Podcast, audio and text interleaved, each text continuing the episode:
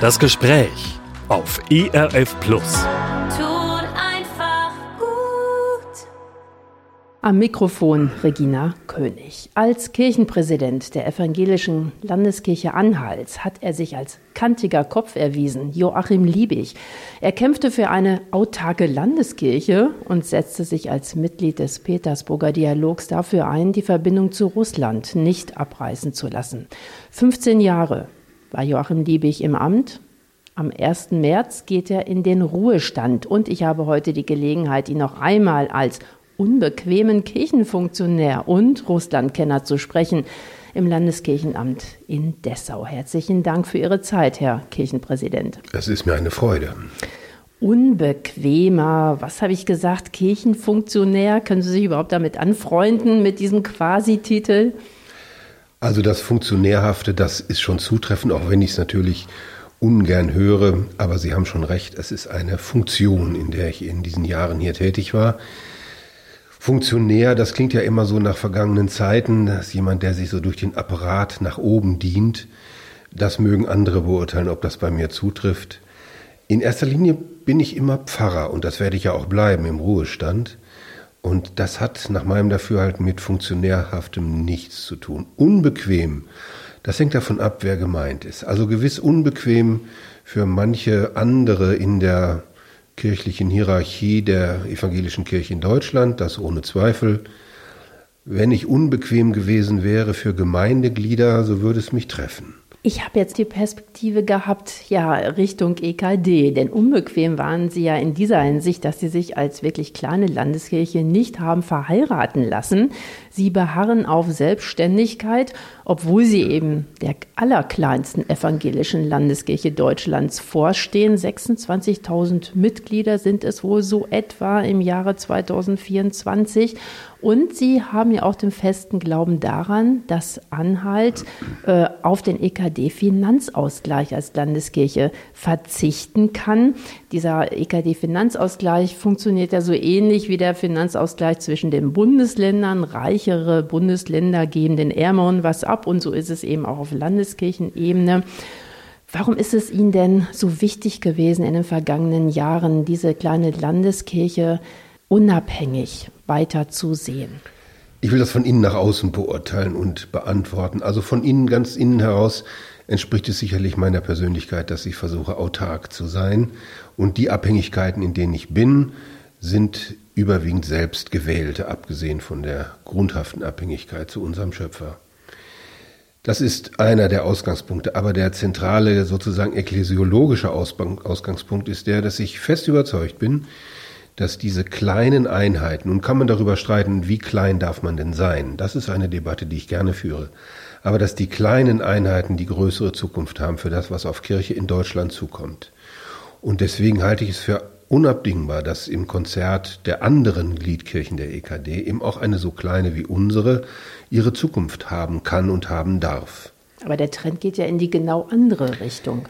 Das kann man so oder so sehen. Also wir haben jetzt einige Fusionen erlebt. Weitere stehen nach meinem Dafürhalten nicht im Gespräch. Es wird hier und da diskutiert.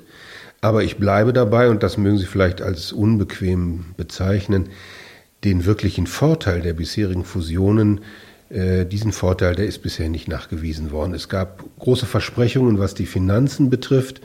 Das wäre ja möglicherweise ein leichtes äh, zu sagen, es ist so und so viel günstiger geworden. Das ist, soweit ich sagen kann, bisher nicht passiert. Und ich sehe vielmehr die Nachteile, die diese großen Einheiten weiterhin mit sich bringen. Und insofern wage ich die kühne Theorie, aber das werde ich nicht mehr erleben, dass möglicherweise bei einer grundhaften Umstellung von kirchlichen Rahmenbedingungen, ich denke an die Finanzen, dass damit gerade die kleinen Einheiten neu bedeutsam werden und dass das, was jetzt noch große Kirchen sind, vielleicht durchaus zu kleinen werden. Bleiben wir noch mal kurz bei den Finanzen zur Zeit, wenn ich mich nicht verrechnet habe. Ähm, steuert der EKD-Finanzausgleich 20 Prozent des Haushalts ähm, der Landeskirche Anhalts zu. 20 Prozent ist natürlich nicht wenig und Ihren eigenen Prognosen zufolge dürfte sich in der Zukunft auch noch ein Finanzloch auftun. Halten Sie es auch bei dieser Perspektive immer noch für vernünftig, diese finanzielle Unabhängigkeit tatsächlich anzustreben? Fangen wir damit wieder erstmal ganz außen an. Also der Finanzausgleich würde ja, so heißt es, weiter fließen, dann an eine größere Einheit, zu der wir gehören. Da kämen zwei Nachbarkirchen im Wesentlichen in Frage. Also es wäre an dieser Stelle keine Einsparung für die Geberkirchen zu verzeichnen, sondern das Geld würde anders gesteuert. Zweitens, ich glaube, dass wir auch in unserer Kleinheit mit der Struktur, die wir haben und vor allen Dingen auch mit den Veränderungen, die wir in den vergangenen Jahren begonnen haben, in der Lage sind, im schlimmsten Fall auch diese 20 Prozent zu ersetzen.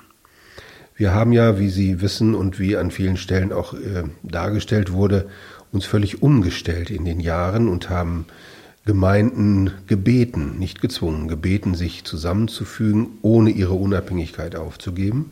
Und wir haben diesen Verbänden, so nennen wir das, dann entsprechend Personal zugeordnet. Und mit dieser Zuordnung und diesem äh, Gedanken können wir auch zukünftig sehr präzise steuern, viel besser steuern als größere Einheiten. Und sollte tatsächlich dieses Finanzloch entstehen, so sind wir dank unserer Rücklagen in der Lage, das über eine ganze Weile erstmal weiterzuführen und diese Zeit zu nutzen, uns dann auch auf 20 Prozent weniger Geld einzustellen, ohne, und das ist der entscheidende Vorteil, ohne Kirche in der Fläche aufgeben zu müssen. Dazu gibt es Überlegungen, Berechnungen, das ist nicht einfach nur so gewissermaßen mit den Augen des Glaubens gesehen. Das ist spannend und das werden wir sicherlich auch weiter beobachten. Ein weiterer ja, ernüchternder Trend ist natürlich äh, der der Kirchenaustrittszahlen. Allein 2022 haben 380.000 Protestanten ihrer Kirche den Rücken gekehrt und für 2023 liegen die Zahlen noch nicht vor, aber man rechnet mit ähnlichen Zahlen und auch die Kirchenmitgliedsuntersuchung geht ja davon aus, dass viele, die jetzt noch zur Kirche gehören, austreten werden in den kommenden Jahren. Mehr als die Hälfte der Bevölkerung in der Bundesrepublik Deutschland ist jetzt nicht mehr christlich-konfessionell gebunden. Wie sieht denn Ihre Diagnose aus? Was hat Kirche denn falsch gemacht? Das ist eine der zentralen Fragen am Ende meines etwa 40-jährigen Dienstlebens, denn ich habe es nicht anders erlebt, weder hier bei uns in Mitteldeutschland noch in meinen früheren Beruflichkeiten in Niedersachsen und Nordrhein-Westfalen. Was mag dahinter stecken? Also man kann es jetzt soziologisch sehen, da gibt es hinreichende Äußerungen dazu im Rahmen von Säkularisierung und Individualisierung, das sind aber inzwischen auch Worthülsen geworden, nach meinem Dafürhalten, sind Menschen immer weniger bereit, sich zu binden. Und natürlich gab es einen Traditionsabbruch, der hier bei uns in Mitteldeutschland schon seit langem gilt und der in den westlichen Gliedkirchen jetzt erst seine vollständige Wirkung entfaltet, wie die Studie aus Freiburg nun zumindest für die nächste Zeit vorhersagt. Die für mich viel wichtigere Frage ist, und das war ja auch Ihre Frage, was haben wir falsch gemacht? Grundsätzlich gesagt würde ich immer davon ausgehen, dass es in der Kirche durchschnittlich Mitarbeitende, hauptneben und ehrenamtlich gibt, die sich wirklich engagieren. Also es ist nicht eine Frage mangelnden Engagements. Es ist auch nicht monokausal eine Frage, dass Kirche zur NGO zur Nichtregierungsorganisation mutiert. Das mag hier und da eine Rolle spielen. Und richtig ist auch, dass diese ganzen Themen überhaupt gar nichts Missionarisches haben. Mir ist noch nie aufgefallen, dass all die Themen, die auch in den vergangenen Jahren heiß diskutiert wurden, dass die irgendeinen missionarischen Effekt gehabt hätten, sondern das war dann gesellschaftspolitisch irgendwie en vogue und ist dann auch von Kirche wahrgenommen worden. Also das mag eine Rolle gespielt haben, aber monokausal sehe ich das nicht, sondern ich glaube, es ist eine Mischung aus vielen Faktoren. Und jetzt für mich bedeutsam eine eher geistliche Deutung. 1933 predigt Bonhoeffer im Rahmen der Kirchenwahlen in Berlin zu genau diesem Thema. Und er sagt sinngemäß, ähm, wo wir Abbruch sehen, kann es sein, dass Gott schon wieder aufbaut. Und wo wir Aufbau sehen, kann es sein, dass Gott schon wieder abbaut. Das ist ein Gedanke, der mich ich kannte die Predigt schon lange, aber sie hat mich vor kurzem erst wieder ereilt gewissermaßen in einem Zitat. Das ist ein Gedanke, der mich sehr beschäftigt. Ist es tatsächlich so, dass wir abbauen? Ist es tatsächlich so, dass wir kleiner werden? An Zahlen ja. Und wir sind sofort in der Gefahr, dass man gewissermaßen als Pfeifer im Wald betrachtet wird. Ja, so schlimm ist alles gar nicht. Doch, es ist schlimm. Ich wünschte, dass jeder einzelne Mensch im Rahmen der Anhaltischen Landeskirche Christ ist, Christin ist, sich taufen lässt, weil das für das Heil der Menschen von alleiniger Bedeutung ist. Aber ich muss feststellen, dass diese ganzen Fragen heute auf andere Weise diskutiert werden und dass wir unser Bestes tun und getan haben und dass es dennoch so ist, wie es ist. Gleichzeitig aber bin ich ebenso gewiss, dass Kirche auch bei uns nicht untergehen wird. In 2000 Jahren Christentumsgeschichte hat es das auch gegeben. Eine Reihe der Gemeinden, die Paulus gegründet hat, sind irgendwann verschwunden. Durch den Zugriff des Islam oder was auch immer im siebten Jahrhundert. Also das sehe ich überhaupt gar nicht. Und selbst die pessimistischen Studien sagen, dass es immer Christen hier geben wird, wenn auch sehr klein. In welcher Form sich Kirche dann darstellt, werden wir sehen. Noch einmal zurück zu dem Zitat Bonhoeffers. Was könnte denn in dieser Abbruchssituation sich gerade aufbauen? Haben Sie da irgendeine Idee? Mhm. Also was mich von Anfang an meines Dienstes hier überrascht hat, ist die Tatsache, dass die Relevanz von Kirche, das wird immer vermutet, aber es ist falsch, die Relevanz von Kirche hängt mitnichten an den Mitgliedszahlen, sondern ich stelle fest, dass die Relevanz von Kirche, gerade hier bei uns im mitteldeutsch atheistischen Raum, mindestens so hoch ist wie das, was ich aus Westfalen oder aus Niedersachsen kennengelernt habe. Ich denke sogar, sie ist höher. Gerade weil es etwas Außergewöhnliches ist. Und es zählt nicht die schiere Masse an Mitgliedern, an Arbeitnehmern oder ähnlichem, sondern es zählt tatsächlich das deutende richtige Wort zur richtigen Zeit. Das wird sehr intensiv wahrgenommen, selbst erstaunlicherweise von Leuten, die von sich selber sagen, seien es in der Politik, äh, im universitären Bereich oder anderswo, die von sich selber sagen, ich bin seit Generationen atheistisch. Selbst die sagen, aber es interessiert mich, was ihr sagt. Es ist mir wichtig, das zu hören. Ich will mich damit auseinandersetzen. Und ich kenne niemanden in all den Jahren, niemanden, der aus sich selbst heraus sagen würde, das brauchen wir alles nicht. Also dieser erwartete, möglicherweise aggressive Antiklerikalismus, der ist hier nicht anzutreffen. Jetzt gibt es eine neue Situation. Wir haben neue Rechte, Ideen in unserem Land, die haben einen sehr aggressiven Antiklerikalismus. Der hat aber eine völlig andere Wurzel als das, was bisher galt. Und den spüren Sie auch hier in der Landeskirche? Selbstverständlich. Inwiefern? Den ja, den spüren wir natürlich auch. Es kann sein als Rückmeldung auf Äußerungen. Es kann sein als grundhafte Äußerungen bei Besuchen in Gemeinden, selbstverständlich. Das sind dann Menschen, die sagen, ich werde jetzt austreten, weil diese jüdische Theologie mir sowieso nie was gegeben hat. Das ist dann eine Mischung aus mehreren Unsagbarkeiten. Und da muss ich dann auch selber sagen, dann bin ich dankbar, wenn du die Kirche verlässt, denn da hast du nichts mehr verloren. Und gibt es auch kritische Rückmeldungen von AfD-Politikerinnen und Politikern zu ihren Äußerungen? Ja, das hält sich im Moment noch verhältnismäßig zurück. Das gibt es hier und dort. Wir haben ja auch im Bereich der Landeskirche mindestens einen AfD-Bürgermeister, gar nicht weit entfernt von Dessau. Das wird absehbar sicherlich mehr werden.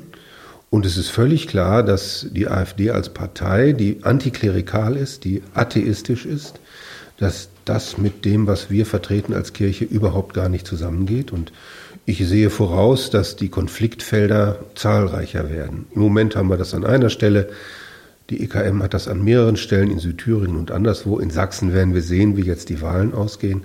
Das wird interessant. Ich gehe aber davon aus, dass Kirche im Allgemeinen da sehr deutlich ist und sagt, das geht nicht zusammen. Sehen Sie in der AfD, die Sie selbst als antiklerikal, atheistisch bezeichnen, auch eine Gefahr für unsere Demokratie? Ja, ich sehe tatsächlich Demokratie in Gefahr. Ich hatte bisher immer die Auffassung, dass Demokratie dadurch in Gefahr gerät, dass die Menschen sich nicht mehr dafür interessieren. Das ist auch schlimm, denn Demokratie lebt vom Mittun. Aber ich muss nun feststellen, dass es tatsächlich aktive Feinde der Demokratie gibt, die, das reicht ja in Sachsen von einem Königreich, die wollen zurück zum Königreich, bis hin zu Diktaturen, äh, entweder historischer oder neuer Art hier installieren wollen. Und das dürfen wir nicht hinnehmen. Ich muss allerdings dazu sagen, wir haben uns ja als Kirchen, gerade als evangelische Kirchen, und nur dafür kann ich reden, selber sehr schwer getan beim Übergang von, sagen wir, vom Königtum ähm, in die Republik in den 1920er Jahren. Wir haben als Landeskirche das gerade sehr intensiv aufbereitet und es gibt verschiedene Veröffentlichungen dazu, was Pfarrer, damals gab es nur Pfarrer der Anhaltischen Landeskirche dazu gesagt haben. Also das heißt, die Kirche an sich ist nicht abstinent, was Systemwechsel betrifft, sondern hat da immer auch eine Rolle gespielt und zum Teil leider ja auch keine gute. Und nochmal eine Frage zurück zur AfD. Sie sagen, sie ist eine atheistische Partei. Ja. Geben Sie doch mal ein Beispiel dafür.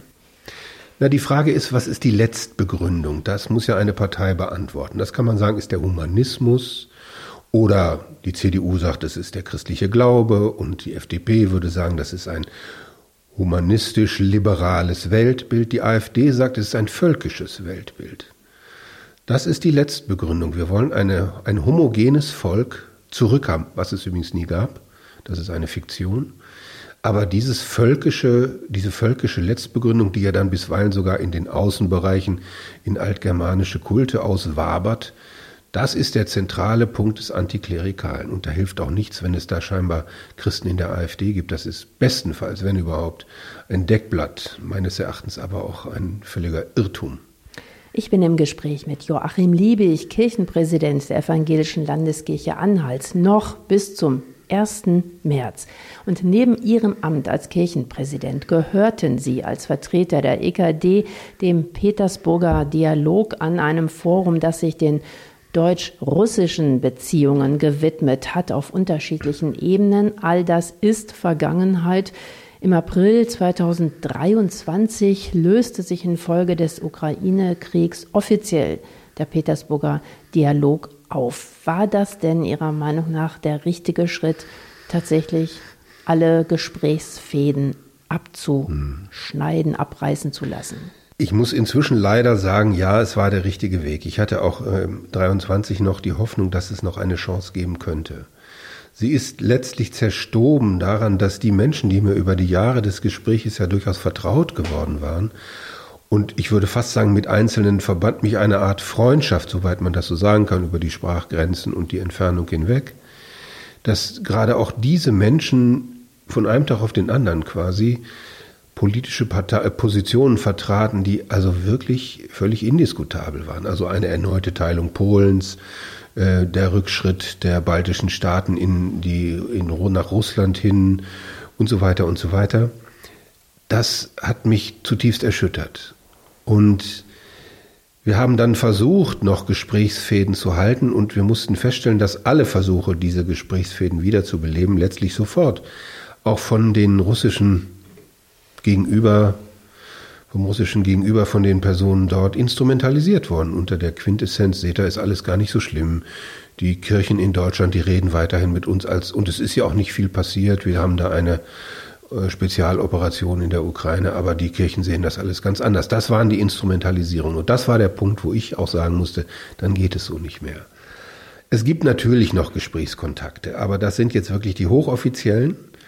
In absehbarer Zeit wird endlich nach langem Warten ein deutscher Pfarrer der deutschen Gemeinde in Moskau in sein Amt eingeführt werden. Da gibt es auch Besuch dort und da wird es am Rande dieses Einführungsgeschehens sicherlich auch Gespräche mit der Orthodoxie geben.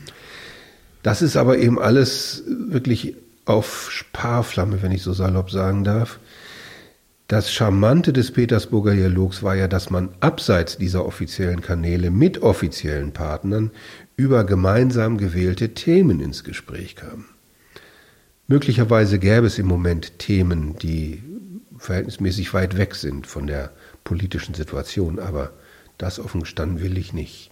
Denn die politische Situation und dieser imperialistische Ansatz, der sich da auf einmal in der für mich am Ende doch überraschenden Weise offenbart, der liegt wie ein Mehltau über allen anderen Themen, die denkbar sind. Und deswegen muss ich leider, und das ist eine tiefe Enttäuschung, die aus dieser Erkenntnis spricht, muss ich leider sagen, im Augenblick mit diesen Menschen, wie gesagt, ich wiederhole mich, von denen ich fast dachte, es könnten Freunde werden. Ja, Sie hatten zum Beispiel Kontakt mit Geistlichen im, Außenamt der russisch-orthodoxen genau, Kirche. Genau. Auch diese ja. Freundschaften sind auch alles weiß. leider eben vorbei und es ist ja nicht ungewöhnlich, wenn man mit, mit Menschen aus Russland zu tun hat, dass man gewissermaßen eine zweite Ebene vermutet.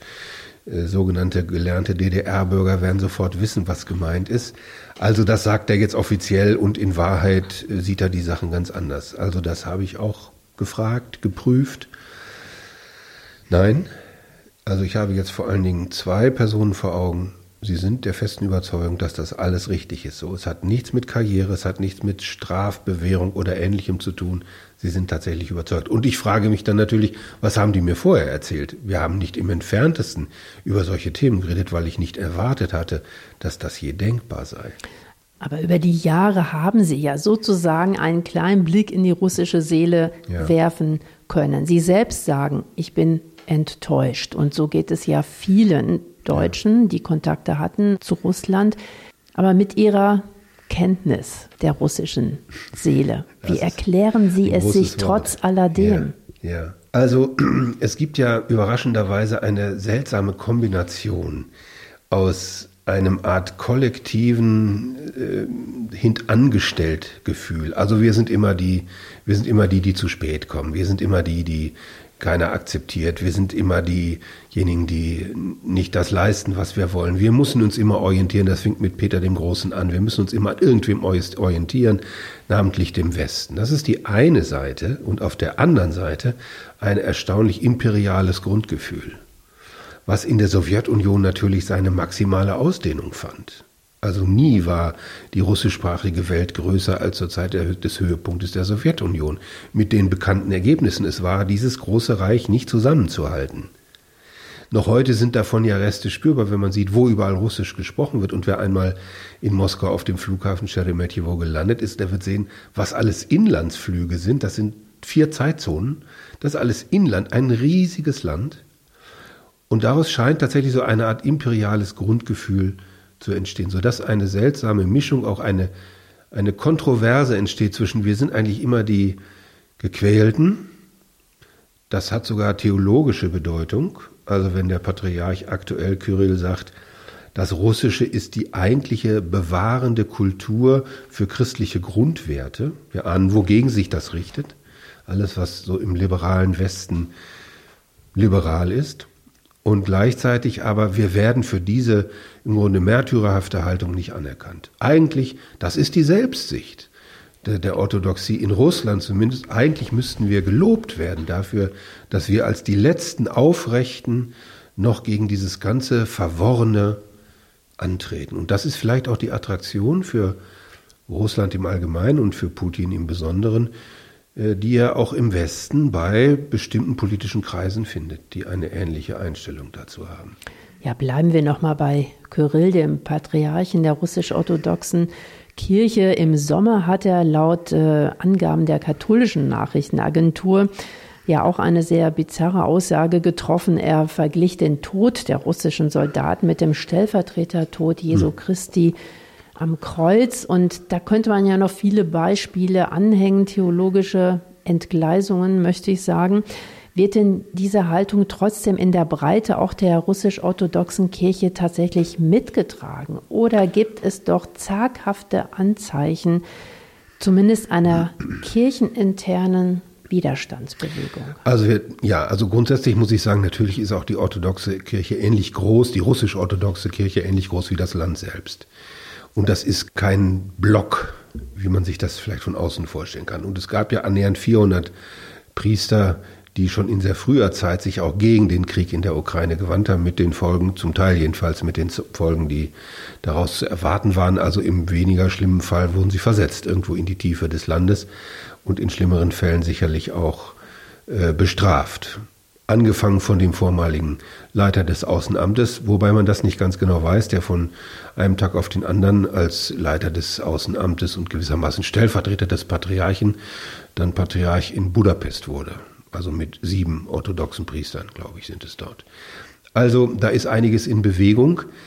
Allerdings von einer Opposition zu sprechen, das wage ich nicht. Also es wird nicht so sein, dass aus der orthodoxen Kirche in Russland selbst ein Kurswechsel in der politischen Haltung zu erwarten sein wird.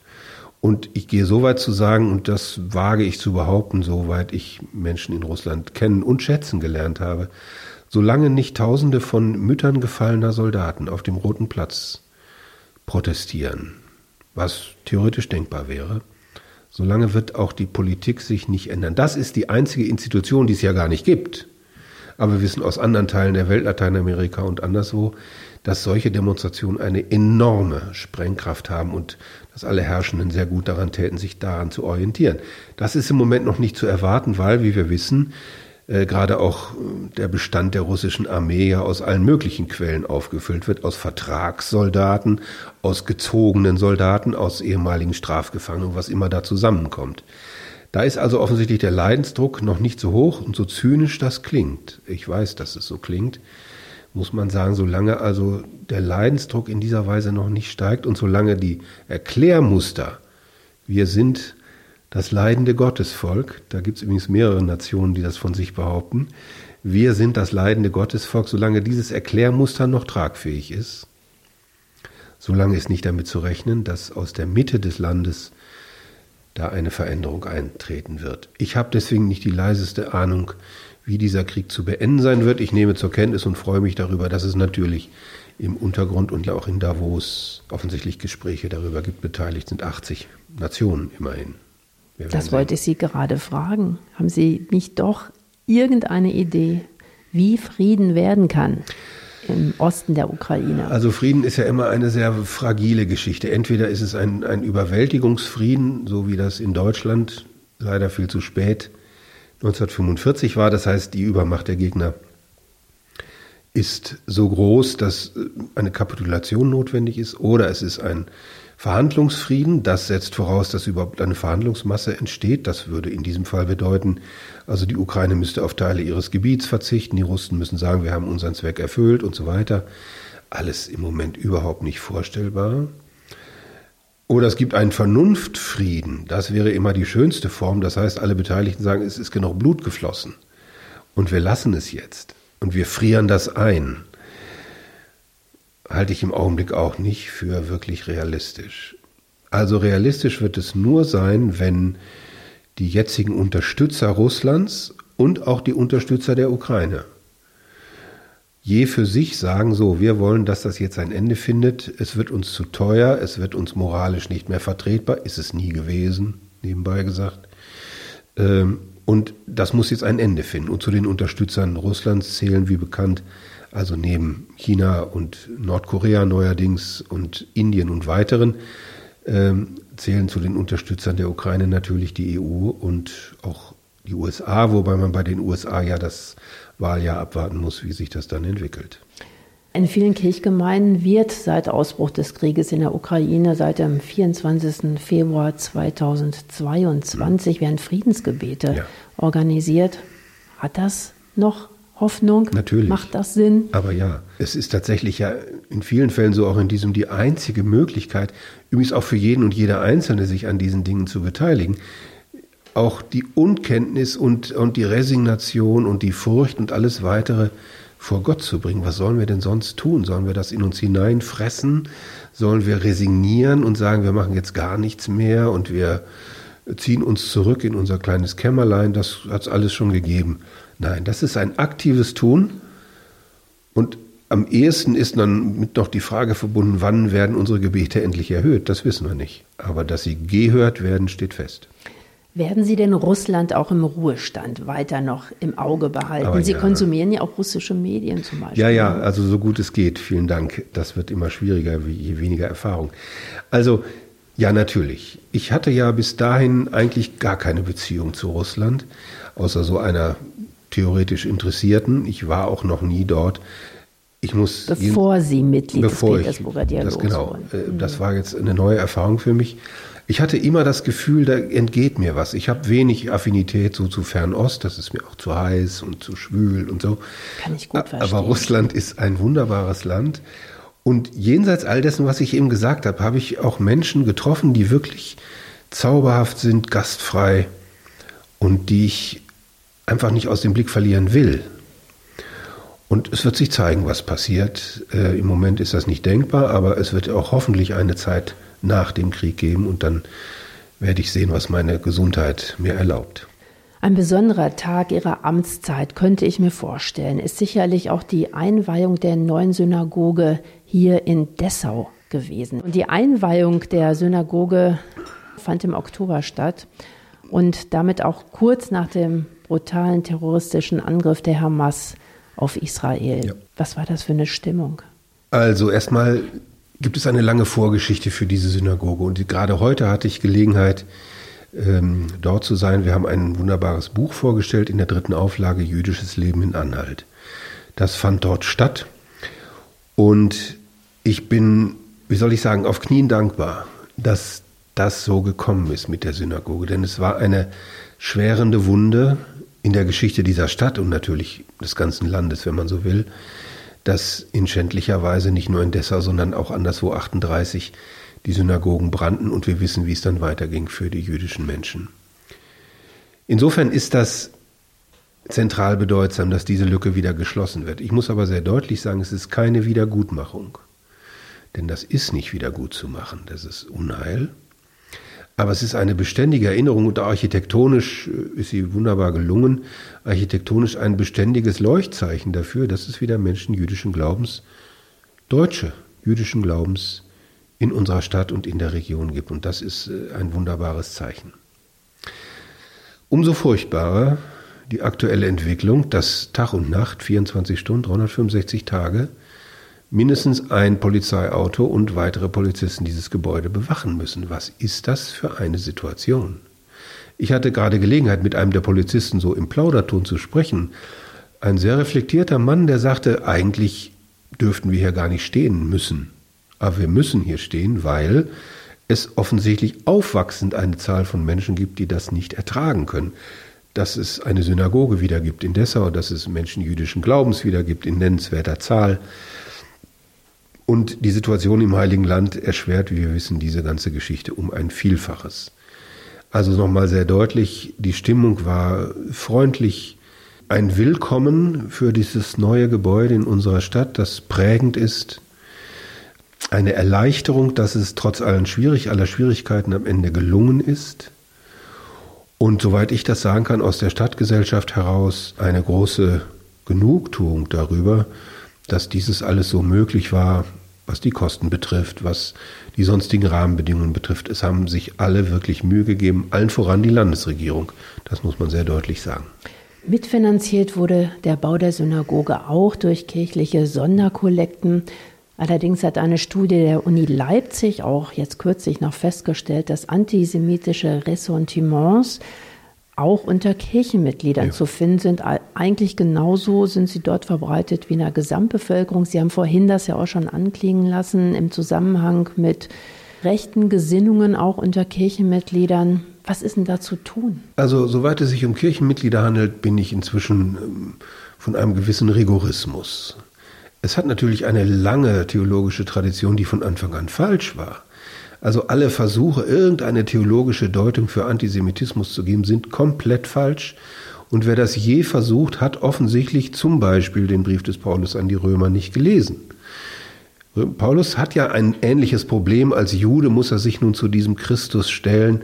Und wie macht er das? Und es ist dann am Ende der, wie ich finde, geniale Gedanke, der aber auch völlig zutreffend ist, des doppelten Ausgangs der Geschichte. Offensichtlich hat es Gott dem Herrn gefallen, sein Volk zu berufen und dann wird diese Berufung, diese Heilszusage auf die ganze Welt ausgedehnt. Das sind wir Christen.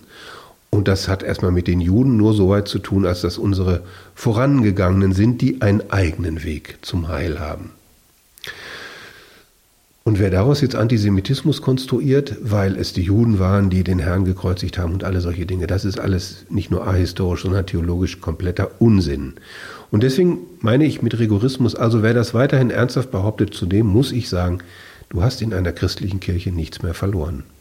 Denn du bist deines Heils verlustig gegangen, weil du dich gegen den Herrn wendest. Das ist die theologische Argumentation. Und das kann ich begründen, nicht nur mit Paulus, das ist begründbar und ist nach meinem Dafürhalten unwiderlegbar. Ich bin es leid, muss ich sehr deutlich sagen, diese Debatten immer wieder zu führen, nicht nur vor dem typisch deutschen Hintergrund, dem spezifischen, sondern ganz grundsätzlich. Das lässt sich genauso in Lateinamerika oder anderswo führen. Dieser Unsinn des Antisemitismus, dieser schmerzliche, brutale, kriminelle Unsinn muss ein Ende finden. Ich habe keine Illusion, dass es so kommen wird, weil es scheinbar intergenerationell ist, immer wieder. Aber in meiner Generation und mit den Möglichkeiten, die ich habe, muss ich deutlich sagen, so nicht. Deutliche Worte des Kirchenpräsidenten der Evangelischen Landeskirche Anhalts, Joachim Liebig. Am 1. März ist es soweit. Nach 15 Jahren legen Sie Ihr Amt als Kirchenpräsident nieder. Bisher ist noch kein Nachfolger und auch keine Nachfolgerin gefunden, denn die Wahl im September scheiterte. Das Kirchenparlament hier konnte sich nicht einigen auf einen der beiden Kandidaten. Mitte März steht eine erneute Wahl an. Welche Aufgabe wird die wichtigste für Ihren Nachfolger sein? Also zunächst mal steht es mir natürlich überhaupt nicht an, synodale Prozesse zu beurteilen oder gar öffentlich zu deuten oder ähnliches. Deswegen werde ich das auch nicht tun. Ich hoffe, dass in absehbarer Zeit äh, eine Nachfolge für mich gefunden werden wird. Offen gestanden, so schwer ist es dann auch wieder nicht. Und die wichtigste Aufgabe wird sicherlich sein, das, was in Anhalt begonnen hat, dieser Umbauprozess, der uns, wie schon erwähnt, auch zukunftsfähig macht, unabhängig von Fremdmitteln der besonderen Art, dass dieser Prozess weitergeführt wird, denn der ist noch nicht am Ende. Und zu Recht erwarten die Gemeinden, dass die Zusagen, die mit diesem Prozess verbunden sind und bleiben, dass diese Zusagen auch eingelöst werden. Das heißt, dass auch das Personal kommt, mit dem die Gemeinden zu Recht rechnen. Das ist der erste Punkt. Der zweite Punkt ist, und dafür bin ich sehr dankbar, dass es gelungen ist, in den Jahren, dass wir als Anhaltische Landeskirche, wenn auch klein, äh, im Konzert der uns umgebenden Kirchen, aber auch im Konzert der Kirchen der EKD eigentlich ganz normale, anerkannte Partner sind mit dem Spezifikum, wir sind eine Ostkirche. Und da habe ich, ich kann mich schon kaum noch dran erinnern, aus dem Westen stammend, da habe ich so eigene Erfahrungen mitgebracht und einige davon haben sich bewahrheitet, andere nicht. Also ich wage zu sagen mit dem Philosophen Leibniz, dass ich das Beste aus beiden Welten kenne und muss zur Kenntnis nehmen, dass vieles von dem, was wir hier kirchlich erleben, und das ist dann auch typisch anhaltisch, aber es ist auch typisch mitteldeutsch, vieles von dem, was wir hier erleben, äh, vorausgreift dem, was im Westen der Bundesrepublik Deutschland bald sein wird. Und damit leben wir sehr gut. Ich habe schon was zum Thema Relevanz gesagt, dass wir als eigene Landeskirche, aber auch im Konzert der anderen Landeskirchen unsere Stimme öffentlich erheben zu all den Themen, von denen wir glauben, dass sie wichtig sind. Bewahre nicht zu allen Themen. Das ist, äh, sollten wir nicht tun, aber zu den Themen, die uns wichtig sind, und dazu gehört das Stichwort Antisemitismus ebenso, wie natürlich Fragen von Krieg und Frieden, da sollten wir weiterhin deutlich unsere Meinung sagen. Und das hat in den vergangenen Jahren gut geklappt und ich wünsche mir eine Nachfolge der, die das genauso tut. Haben Sie persönlich etwas als Christ von ostdeutschen Christen gelernt? Sie haben ja gerade gesagt, Sie kommen aus dem Westen, sind in Hildesheim geboren. Was haben Sie von den Christen hier in Anhalt gelernt? Also ich habe gelernt, ja, ich habe gelernt, dass es deutlich weniger Menschen sind, die sich so quasi von selbst zur Kirche halten, weil man das so tut sondern ich habe gelernt, dass es hier sehr viel überzeugte Christen gibt. Und wenn man einmal dabei ist, dann bleibt man auch dabei. Also es ist fast ein wenig so, wie man in England sagt, right or wrong my country. Also es gab viel Kritik und es gab vieles an diesem und jenem, gerade in diesem Umbauprozess, aber nicht selten endeten diese kritischen Gespräche auch mit dem Satz, aber egal, ist meine Landeskirche. Äh, das ist anderswo volatiler, die sagen, und deswegen gehe ich jetzt. Das ist hier eine Besonderheit, finde ich. Und nebenbei gesagt ist das auch durch diese gerade vorliegende Mitgliedschaftsuntersuchung bestätigt worden. Wer hier einmal Christ ist, der bleibt es regelhaft auch. Was dann die Frage aufhört, wer tritt dann aus? Sind nicht selten auch Zugezogene oder Menschen, die aus anderen Umständen, das kann es ja immer geben, vielleicht auch aus politischen, ich weiß es nicht, äh, sagen, das ist nicht mehr meine Kirche. Oder es geht ums Geld. Das ist ja meistens so. Wie gesagt, Sie kommen aus dem Westen, sind in Hildesheim geboren, haben in Bethel und Hamburg studiert, waren tätig in der Landeskirche Schaumburg-Lippe, unter anderem als Superintendent und Pressesprecher und sie saßen der Synode der Konföderation evangelischer Kirchen in Niedersachsen, was für ein Titel, als Präsident vor. 2009 kam sie dann nach Sachsen-Anhalt in der Funktion als Kirchenpräsident der evangelischen Landeskirche Anhalts und sie wollen offenbar dem Osten treu bleiben und ihren Ruhestand hier in der Umgebung oder in Dessau selbst verbringen. Ich weiß nicht genau wo, aber sie wollen hier in Sachsen-Anhalt bleiben. Warum geht es nicht zurück nach Niedersachsen? Weil wir hier Heimat gefunden haben, meine Frau und ich. Und wir hatten das Privileg, mithilfe unserer Kinder, muss ich sehr deutlich hinzufügen, darauf bin ich sehr stolz, äh, in sehr eigener Lage hier in Dessau ein wunderbares Haus bauen zu können. Und vorangegangen waren genau diese Fragen, wo sind wir eigentlich zu Hause? Und natürlich, es gibt noch familiäre Verbindungen. Ähm, und dann gibt es immer die Variante, im Alter zieht man den Kindern hinterher. Ich glaube, das ist eine Belastung für die Kinder, die sollte man sich sehr genau überlegen. Und wir sind hier zu Hause, wir haben hier Heimat gefunden, wunderbare Freunde. Und deswegen sind wir gerne hier und ich empfinde es als ein Privileg, hier sein zu dürfen, weil wir uns hier wohlfühlen in der Nähe wunderbarer Kultur und einer letztlich auch schönen Landschaft. Für viele ist Sachsen-Anhalt nur das Bundesland, durch das man durchfährt, hm. womöglich auf dem Weg zur Ostsee oder zur Nordsee. Ja. Jetzt nochmal die Gelegenheit, was macht den Charme denn dieses Bundeslandes aus und auch des Haus? Also ich will mal negativ anfangen, weil das immer einfacher ist. Die Zerstörung der Stadt Dessau am 7. März 45 hat bis heute Folgen. Also wenn ich gefragt werde, wo ist denn die Innenstadt, dann kann ich das ungefähr lokalisieren, aber das, was man unter einer echten Innenstadt eigentlich versteht, ist schwer zu definieren. Aber man kann selbst dem, ich erinnere mich an laue Sommerabende, wo wir dann, meine Frau und ich und Freunde, im, in einem Restaurant gesessen haben auf der so Zerbster Straße. Es war Musik in der Luft und die Luft war lau. Da kann man sogar sagen, ach guck mal, das gibt's auch. Ich erinnere mich an eine wunderbare Situation, als wir Kirchentag auf dem Weg hatten, mit einem großen Gottesdienst eben dort auf dem Marktplatz mit Tausenden von Menschen. Zum Vater Unser wurde es so still, dass man die Vögel von Entfernung hören konnte und dann beteten alle, die dies konnten, das Vater Unser sehr eindrucksvoll. Und hinterher gab es eine ganz lange Tafel, die haben die Vereine gestaltet und alle möglichen Gruppen, Firmen, hunderte von Metern zum Essen eingeladen. Das ist eine kollektive Erinnerung, die bis heute gilt und sowas da war ist ich dabei, kann ich mich auch noch gut dran erinnern. Eine kollektive, wunderbar, sehr schön. Eine kollektive Erinnerung, die bis heute im Gedächtnis bleibt. Ähm, das ist alles möglich in dieser Stadt. Und dann natürlich die Kultur. Wir waren gerade am Sonntag zum Neujahrskonzert. Das können wir zu Fuß erledigen und erhöhen wunderbare Musik mit einem Orchester, das keinen Vergleich scheuen muss. Wir lieben, meine Frau und ich heißt das immer, wenn ich wir sage, wir lieben Flusslandschaft. Es ist hier wunderbar in den Elbauen zum Fahrradfahren und einfach auch zum Dasitzen. Und es ist auch nahe, nach Leipzig zu fahren oder nach Berlin zu fahren, wobei ich gerne mal in Berlin bin, aber ebenso gerne auch wieder wegfahre. Und das alles in der Kombination, und das ist der zentrale Faktor, dass wir sehr schnell sehr nette Menschen kennengelernt haben, auch unterschiedlichen Alters, das ist ja nicht unwichtig wenn die alle so alt sind wie wir, dann weiß man, irgendwann sind wir mal ganz alleine, wenn wir die Letzten sind. Unterschiedlichen Alters nette Menschen kennengelernt, sodass wir uns wirklich zu Hause fühlen. Und ich kann mit Fug und Recht sagen, ich dachte bisher immer, Heimat gibt es nur im Singular, könnte auch im Plural sein. Klingt gut. Sie Ist haben gut. nun lange Verantwortung getragen. Am 1. März haben Sie dann ganz viel freie Zeit, oder doch nicht? Wie ruhig wird denn Ihr Ruhestand? Oh, das ist eine Frage, die ist äh, familiär schon von zentraler Bedeutung.